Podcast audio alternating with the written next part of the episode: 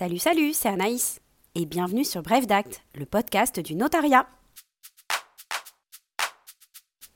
Cette semaine, on se retrouve pour parler droit des successions, et plus particulièrement de l'option successorale. Vous êtes prêts? Allez, c'est parti Lorsqu'une succession s'ouvre, alors les héritiers, tels que les enfants, les parents, le conjoint survivant, etc., ou les légataires, s'il existe un testament, ont la faculté d'accepter ou non la succession.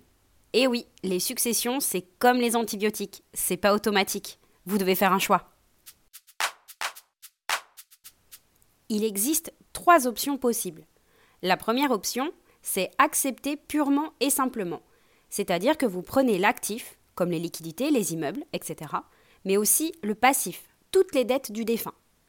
La seconde option, c'est accepter à concurrence de l'actif net, c'est-à-dire accepter la succession, mais seulement dans la limite de l'actif disponible après le paiement des dettes. En gros, s'il y a plus de dettes que de liquidités, alors les créanciers ne pourront pas se servir sur votre patrimoine personnel pour être remboursés. Tant pis pour eux. La troisième et dernière option, c'est renoncer. Ça signifie refuser tout bonnement la succession. Vous n'avez donc plus la qualité d'héritier. L'option successorale est enfermée dans un délai de 10 ans à compter du décès. À défaut de prise de position par l'héritier ou le légataire, alors il est considéré comme avoir renoncé. Et là, pour le coup, c'est automatique. Pas de décision pendant 10 ans, ben salut, tu n'as plus droit à rien. Toutefois, après un délai minimum de 4 mois à compter du décès, que l'on appelle le délai de deuil, on pourra vous sommer d'opter, c'est-à-dire vous obliger à vous prononcer. Les autres héritiers, les créanciers ou même l'État ont donc la possibilité de vous contraindre à prendre cette décision. C'est ce que l'on appelle l'action interrogatoire. En gros, on vous fiche la paix pendant 4 mois, le temps que vous puissiez réfléchir, mais à partir de 4 mois plus un jour, on pourra vous adresser une sommation d'opter par acte extrajudiciaire, c'est-à-dire que c'est un huissier qui vous remettra la sommation. À compter de la réception de cette sommation, vous disposerez d'un délai de deux mois maximum pour vous prononcer. À défaut, vous serez automatiquement considéré comme avoir accepté purement et simplement la succession. Vous avez néanmoins la possibilité de demander au juge un délai supplémentaire, si vous disposez d'un motif sérieux ou légitime. Je pense ici à une hospitalisation, par exemple. L'option est personnelle et indivisible. Ça signifie qu'elle appartient à l'héritier ou au légataire et que personne à part lui ne peut opter à sa place.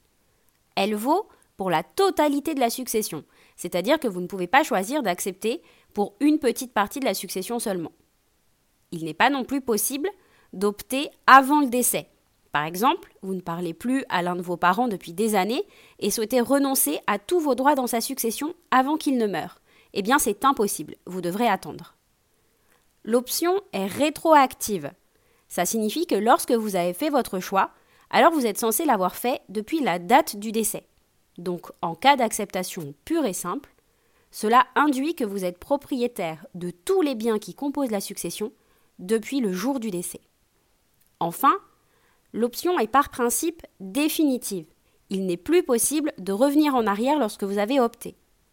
Toutefois, il existe une petite exception si vous choisissez de refuser la succession, alors vous pouvez changer d'avis si et seulement si aucun autre des héritiers n'a déjà accepté purement et simplement la succession.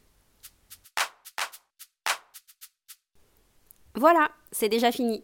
Cet épisode est une petite dédicace à mes étudiants, avec qui nous avons étudié l'option successorale il y a quelques jours, et ils m'ont inspiré le thème de cette semaine. Chaque option fera bien sûr l'objet d'un podcast à part entière dans les prochaines semaines. Restez connectés. J'espère que cet épisode vous a plu. N'hésitez pas à nous laisser un petit commentaire, ça fait toujours plaisir de vous lire. À bientôt!